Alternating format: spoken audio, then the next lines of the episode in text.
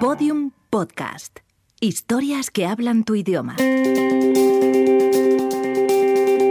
Somos un equipo fantástico, absolutamente fantástico. Y la vida es totalmente distinta porque es muy dura. En la cabeza de Carlos Soria, temporada 2.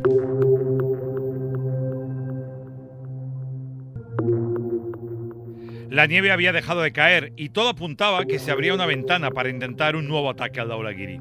Ese nervio y emoción que conoce muy bien el equipo Correos se apoderó de los miembros de esta aventura. Una oportunidad más. Capítulo 4.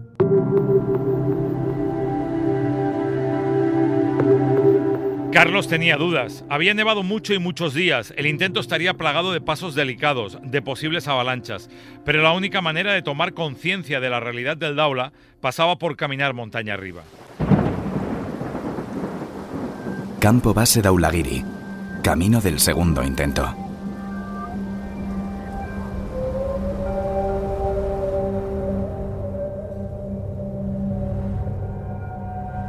El paisaje era totalmente diferente a lo que habían vivido durante las semanas anteriores.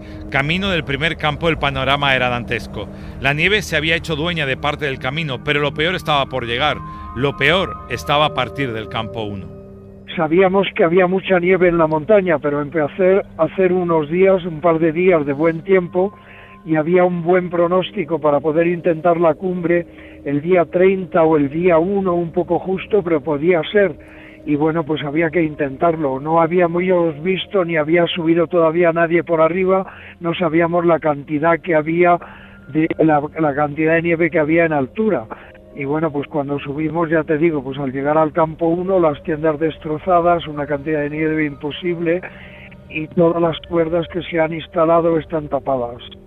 Y sobre todo está muy peligroso de pasar la travesía final eh, la que hicimos nosotros antes de darnos los gustos, la que hay para llegar a la cumbre. Esa es muy peligrosa con mucha nieve.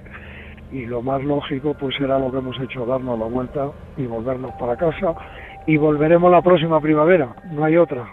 Nada se puede hacer cuando pierdes tiendas, cuerdas, cuando el camino hacia la cima no tiene ninguna referencia. El Daulagiri, una vez más, ha decidido que no es momento para la expedición Correos. Los Sherpas y Carlos hablan un buen rato sobre cómo salvar parte del material que habían dejado en los campos de altura. Del 1, a pesar del destrozo, se podían salvar algunas prendas, pero había que llegar al 2. Se han podido bajar los monos de pluma, que teníamos duda. Cuando nos bajamos se quedaron unos, unos serpas y se han bajado cosas. Las tiendas se han estropeado, pero los monos que los habíamos dejado en el campo 2 se han podido bajar, se han podido recuperar.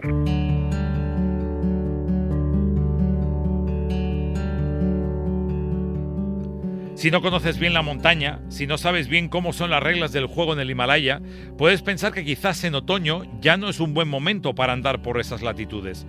Pero eso no es verdad. Al contrario, si el clima te respeta, y eso es lo que sucedía hasta ahora, septiembre y octubre son meses sensacionales para hacer cumbres. Y el ejemplo es lo cerca, más que nunca, que han estado esta vez Carlos y la expedición Correos, llegando por encima de los 8000 que hubo una equivocación, había poca visibilidad, hubo una equivocación del corredor, hay tres corredores arriba y al final con la poca visibilidad que había no sabíamos exactamente cuál era y nos tuvimos que dar la vuelta después de dar allí, pues subir un poco, bajar, mirar por otro sitio y no sabíamos exactamente cuál era.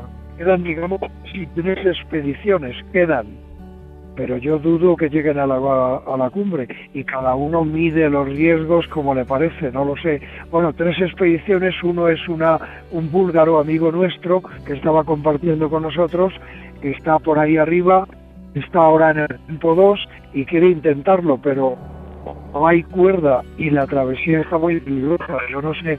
Luego también hay un grupo que hay un ruso y dos y dos australianos juntos, se hace una expedición.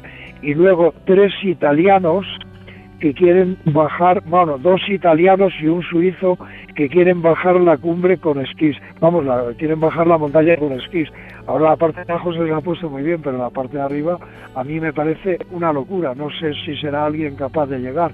Pienso que no, pero nunca se sabe.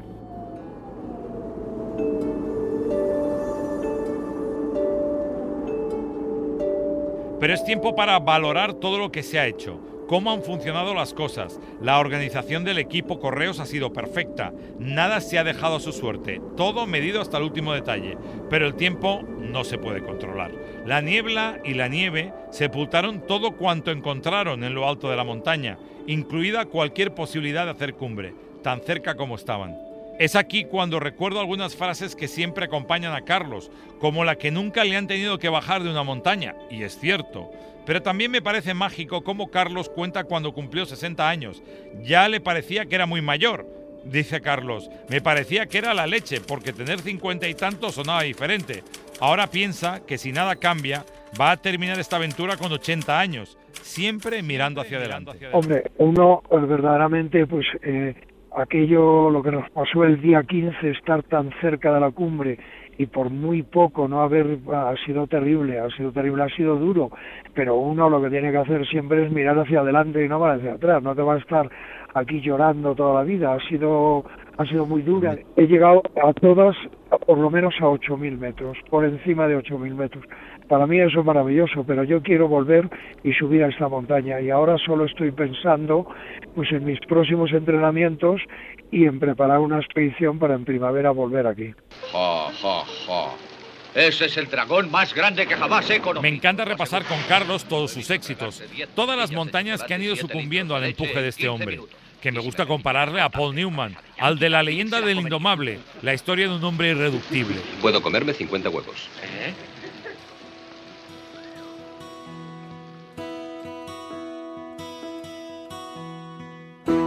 Soria es todo corazón y fuerza. En el 2010 alcanzó la cima del Manaslu. Lo consiguió 37 años después de su primer intento. Sus palabras fueron, tengo ganas de llorar, estoy feliz, son muchas cosas para mí esta montaña. No es una montaña normal, es muy especial. Después llegarían otros éxitos. Hombre, yo siempre digo que tengo una, una cosa un poco especial del Manaslu, que fue la primera vez, la primera montaña que yo intenté de 8.000 metros y la conseguí 37 años después y tal, pues eso la verdad es muy bonito y el lugar me gusta mucho, es la única montaña que tiene un pueblecito debajo, pero joder, cómo me va a gustar el es el K2, el Cachenjunga, el Anapurna, una montaña tan todas son todas maravillosas y tengo muy buenos recuerdos de todos.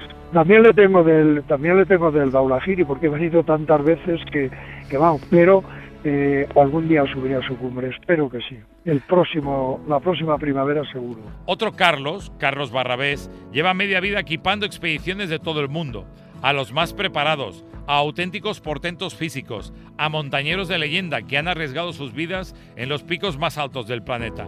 Pero Carlos Soria, para él es especial, es otra cosa, un ser que no tiene un referente igual. Lo más increíble para mí es eh, cómo le ha funcionado la preparación física.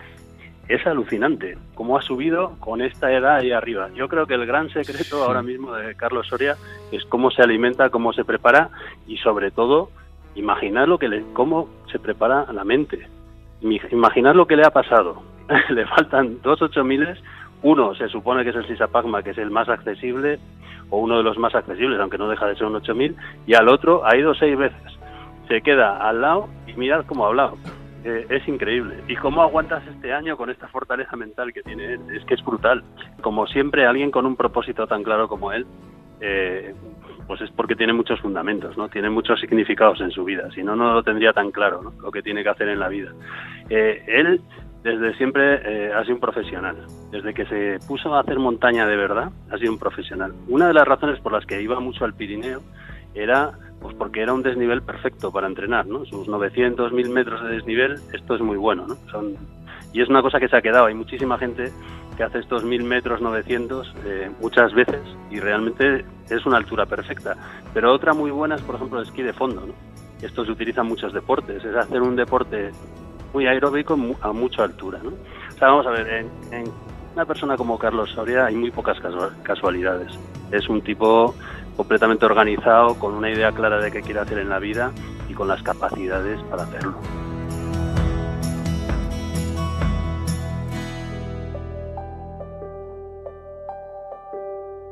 Todo llega a su final por ahora. La próxima expedición Correo será en primavera. El próximo podcast en unos días, donde hablaremos con Carlos Soria del futuro, de la preparación, de lo que nos falta y de si hay algún límite a estas aventuras, aunque la respuesta nos la ha dado de nuevo Carlos Barrabés. Un día, eh, pues vendiéndole, yo creo que eran unos crampones, hace muchísimos años. Y el tipo me contó, mira, mis hijas han terminado de estudiar y yo he decidido hacer los 14 8000, ¿no? No había hecho ninguno aún. Entonces, esta es su fortaleza, que él no trabaja a corto plazo él tiene una, un propósito mucho más grande, una misión más grande. A él le da igual irse hoy, sabe que va a hacer el, el allí, ¿no? O sea. Y, esta es la fuerza que él tiene. Él está luchando por, él tiene una misión y tiene una carrera muchísimo más grande que, un pico. Ya caerá. la gente que, que digamos, eh, tiene una visión que no es a corto plazo en la vida, es en montaña, en cualquier otra cosa, es muy difícil de encontrar y es admirable es que realmente eso te da una fortaleza enorme. Eh, y, yo creo que él tiene claro lo que está haciendo en la vida. Es, que no, no importa si no ha subido al y volverá. Es que da igual. Las veces que sean necesarias. Es, el problema lo tiene el y no lo tiene Carlos Soria.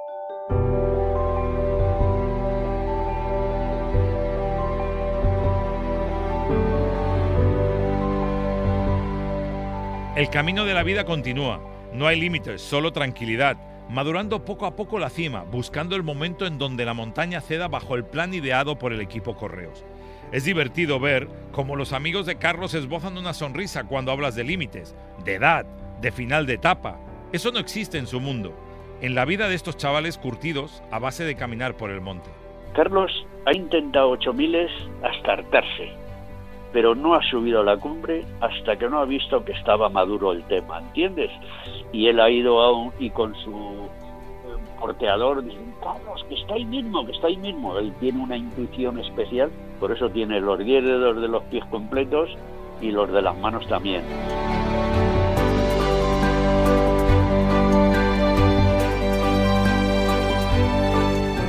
Carlos y la expedición Correo siguen camino de la cumbre. Ya están de nuevo buscando su objetivo, intentando una vez más seguir haciendo historia.